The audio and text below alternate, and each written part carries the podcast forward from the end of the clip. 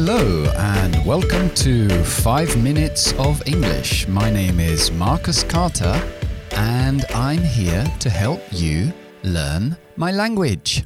Ok, hoy toca gramática. Past perfect, el pasado perfecto o el pluscuamperfecto en castellano. Y bueno, esto es un tiempo, vamos a decir que tenemos el presente, volvemos detrás del presente y tenemos el pasado simple o tenemos el presente perfecto. Y detrás de esos tiempos, cronológicamente hablando, detrás del pasado simple tenemos el pasado perfecto. Para que lo podáis imaginar un poco gráficamente, lo primero que pasa en el tiempo es el pasado perfecto. Y luego vamos avanzando hacia el pasado simple o presente perfecto, que puede estar en la misma línea de tiempo, y al final llegamos al presente. Bien, entonces, eso quiere decir que el pasado perfecto lo utilizamos para ordenar eventos en el pasado. ¿Qué es lo que pasó primero, cronológicamente hablando? Y lo combinamos normalmente con un pasado simple. Entonces da igual el orden que decimos los dos tiempos verbales, sabemos que lo primero fue el pasado perfecto y después el pasado simple. Y muchas veces utilizamos con la expresión by the time, para cuando, que es otro que vimos con el future perfect, by the time, para cuando. Vamos por un ejemplo. By the time I arrived,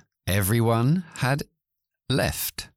Para cuando yo llegué, todo el mundo se había marchado. So by the time I arrived, eso es el pasado simple. Yo llegué en el pasado simple. Para cuando llegó ese momento, everybody, todo el mundo had left. So antes de que yo llegué, todo el mundo se había ido. Cronológicamente es lo primero que pasó en el tiempo. O también puedo decir, everyone had left by the time I arrived. Da igual como lo diga, se entiende lo que pasó primero. Por usar ese pasado perfecto. Recuerda, pasado perfecto had más el pasado participio, que es la tercera columna. También usamos el past perfect frecuentemente con la palabra before, antes. Y podemos decir un ejemplo. Oh, I had never been to New York before, so I really enjoyed it. Nunca había estado en Nueva York antes, así que me lo pasé muy bien. Before, en ese caso, se refiere a un pasado simple que en realidad no pasó. Nunca había estado en, en, en Nueva York antes de ese momento.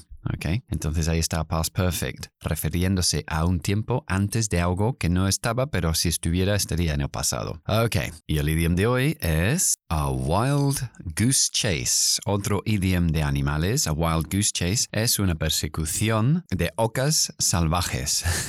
a wild goose chase. So, básicamente significa que estoy siguiendo una pista, pero realmente eh, voy por el camino totalmente equivocado. So, podemos decir, for example, Hey, you're taking me on a wild goose chase. Tell me exactly where you were yesterday.